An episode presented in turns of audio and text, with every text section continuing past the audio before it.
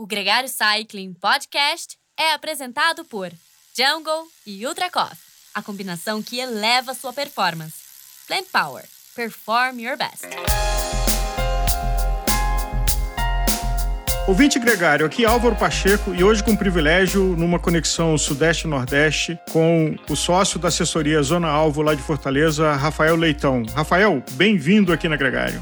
Bom dia, né? Muito obrigado pelo convite. Eu achei muito bacana para a gente estar tá conversando aqui sobre o 70.3 Fortaleza. Com muita saudade, os cearenses aqui estão aguardando tanto os atletas que vêm de fora quanto eles mesmos participarem dessa prova, que é uma prova muito aguardada pelo, pelos triatletas aqui do Ceará, mesmo com esse ventinho, né? Mesmo com esse calor que o pessoal é, é costuma se assombrar um pouquinho, mas eu acho que com, com cuidado e com administrando seu ritmo, hidratação, acho que a gente consegue é, abrilhantar essa prova e, e participar dela com uma conquista bem bacana.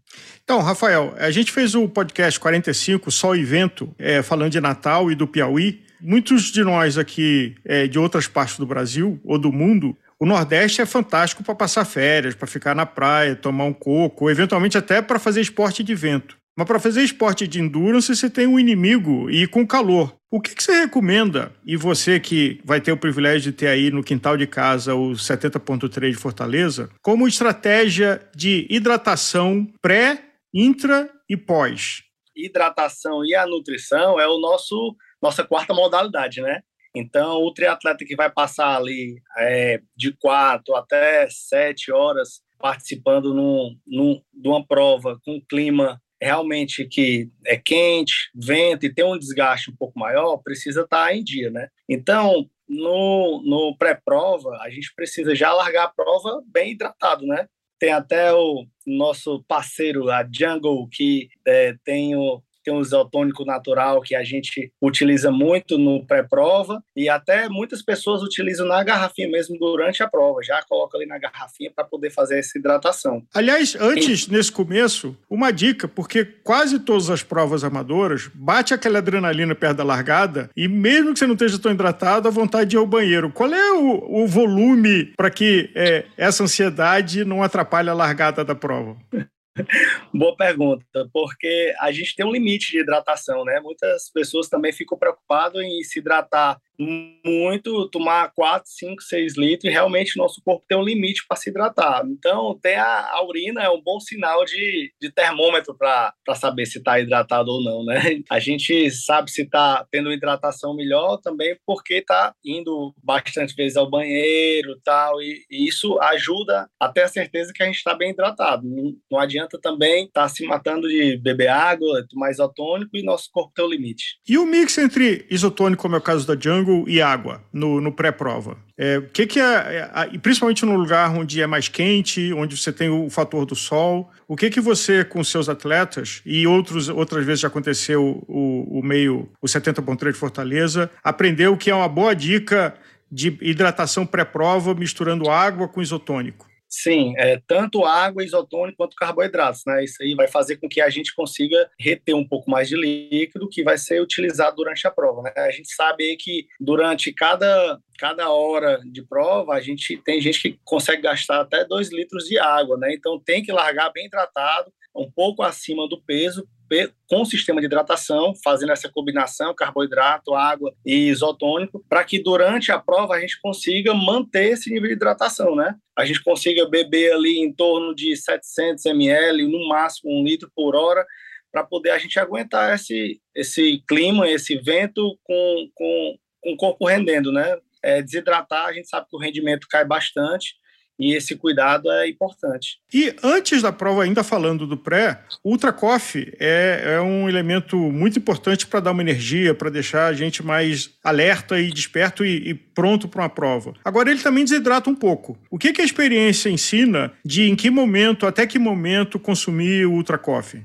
É, isso aí é muito individual, mas o que é que eu penso? Eu penso que as pessoas que já têm costume utilizar, elas podem continuar a utilizar, podem diminuir a dose, né? Vamos dizer assim, vamos supor que tem gente que toma duas, três doses de Ultracoff durante o dia para poder se manter bem ativo, né? Uhum. Então pode, pode dar uma diminuída para poder exatamente reter um pouco mais de líquido, mas que não precisa é, é, é, tirar completamente, não, se você está acostumado. Agora, realmente, se você não tem costume de tomar cafeína, não tem costume de tomar alguns diuréticos, então é melhor não arriscar, né? Principalmente ali no pessoal já vem, pessoal que vem de fora, já vem de viagem, pega um clima quente aqui, vem de um clima frio, então realmente vão precisar se hidratar mais. E já toma quantidade de cafeína em excesso, sem estar acostumado, é, não é tão indicado. Eu prefiro que as pessoas que estejam já habituadas a tomar diminuam um pouco a dose, mas que é quem não está habituado realmente não arriscar. O que, que a experiência ensinou ah, para quem treina e compete aí em Fortaleza que deve ser diferente de quem treina e compete no, no, sul ou no sudeste? Que a temperatura é mais amena e que o sol é menos intenso? É, vamos supor que a gente, em média, o triatleta vai fazer esses 90 quilômetros em 3 horas e 10, tá? Essas 3 horas e 10 a gente precisa estar tá hidratando. E no começo do pedal de 70.3 de Fortaleza, os primeiros 10 quilômetros são praticamente urbano, não é tão rodado o pedal. Então, a gente não fica tão confortável de estar se hidratando, porque você precisa, da dentro da cidade, precisa de algumas outras atenções. Realmente, ali após 10 quilômetros do pedal, que a gente sai da zona urbana, a gente precisa iniciar um processo de hidratação aí que é interessante ter o, o, teu, o seu sistema na bike, pelo menos com duas garrafinhas, né? Uhum. Quem tiver com isotônico, usar o isotônico, com a água também, utilizar bastante a hidratação questão da, da prova, né? Toda vida que eles tiverem o sistema, tiverem o ponto de hidratação utilizar da água. E como a gente tem o segundo trecho da bike, praticamente 50% da prova contra o vento, e a gente vem bastante no clipe, isso aí dificulta um pouco a gente estar tá, é, ligado com hidratação. Então, o que é que eu indicaria? Eu indicaria fazer, dividir a prova em dois segmentos: o segmento da ida a favor do vento e o da volta contra o vento sem clipado, né, na bike, sem esquecer da hidratação no contra o vento que vai ser mais desgastante e, e a gente procura, às vezes se esquece um pouco de se hidratar nesse contra o vento. Aqui mais ou menos a diferença é de 10 km por hora. Vamos supor que você vai a 35 por hora e você volta a 25 por hora. Então, e 25 por hora é, já é na segunda metade, onde você já nadou, já fez metade da bicicleta, então você já está um pouco mais cansado. Exatamente. A água do corpo já está indo embora, né? E você fica clipado ali, fica querendo é, não sair do clipe, esquece um pouquinho de se hidratar e na hora de correr já sabe. Para quem tem menos experiência, vale ter um relógio com alarme para você lembrar de a cada 15 minutos se hidratar? E porque muitas vezes numa prova o problema é que você tá tão ali brigando com a prova e, e focado que você esquece de hidratar e aí quando o corpo alarma já é tarde, ainda mais num lugar que é quente. Né? Demais, demais. Eu acho que você já fez o triado 70.3 daqui, né? Porque falou de 15 minutos, é exatamente o que a gente utiliza aqui também. Aqui a gente utiliza o LEP de 15 minutos para o sistema de hidratação. Perfeito. Então é uma dica válida e principalmente para lembrar, porque a segunda metade do pedal vai ser no vento, você vai estar tá ali brigando, tentando focar com a cabeça, e aí é fácil nesse foco você esquecer a noção do tempo e, e não se hidratar e não se alimentar. Exatamente. Vai chegar, vai chegar atrasado e, e, e prejudicado para a maratona, né, para a corrida. Com certeza, com certeza. Isso aí é fundamental, essa dica de se hidratar no contravento. E fez a transição, começou a corrida. Como é que é a direção entre a favor e contra o vento na corrida? Corrida é nosso carro-chefe aqui. Vai ser fantástica a corrida aqui. Três voltinhas na beira-mar ali, demais. A gente começa saindo, depois deixou a bike, a gente começa no contravento. Realmente aqui o vento é grande, mas assim na corrida o que, é que a gente percebe? Que ela refresca um pouco no contra e abafa um pouco no a favor. Uhum. Entendeu? Ela, ela meio que ajuda um pouco no contra o vento porque ela está refrescando bastante e no a favor do vento ela não chega a empurrar tanto, né? Ela chega mais a ficar um pouco mais abafada. Então, a favor do vento é um pouco mais quente e contra o vento é um pouco mais refrescante. E acabou a prova, cruzou, teve a superação, a alegria, eventualmente pódio. Que estratégia de voltar a, a alimentar o corpo com hidratação e com alimentação, com, com alimentos?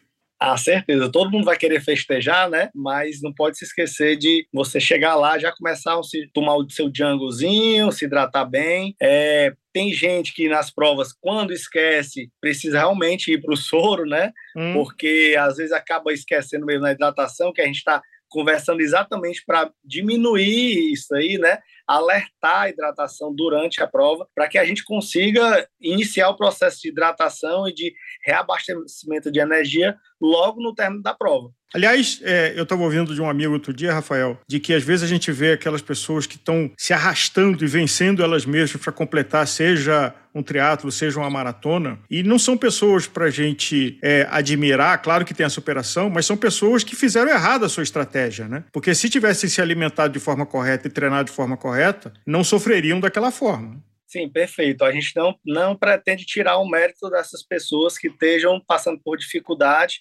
e chegando e concluindo com o seu objetivo realizado. Mas que elas poderiam ter redido mais, né? Elas poderiam ter se cuidado um pouco mais e ter feito um, um, uma hidratação melhor, ter ingerido mais energia com os carboidratos e, e ter, vamos dizer assim, curtido mais, rendido mais na prova. E a, a cervejinha, quanto tempo depois? Uma cervejinha, um chopp? Mas tem gente que é logo em seguida.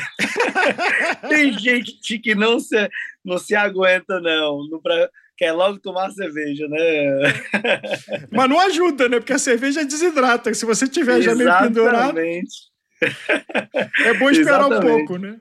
É, é bom deixar o corpo absorver um pouco o líquido, tudinho, para jogar a cerveja e estar tá curtindo, certeza. Mais, mais jungle depois que acabar a prova e deixa a cerveja para mais tarde.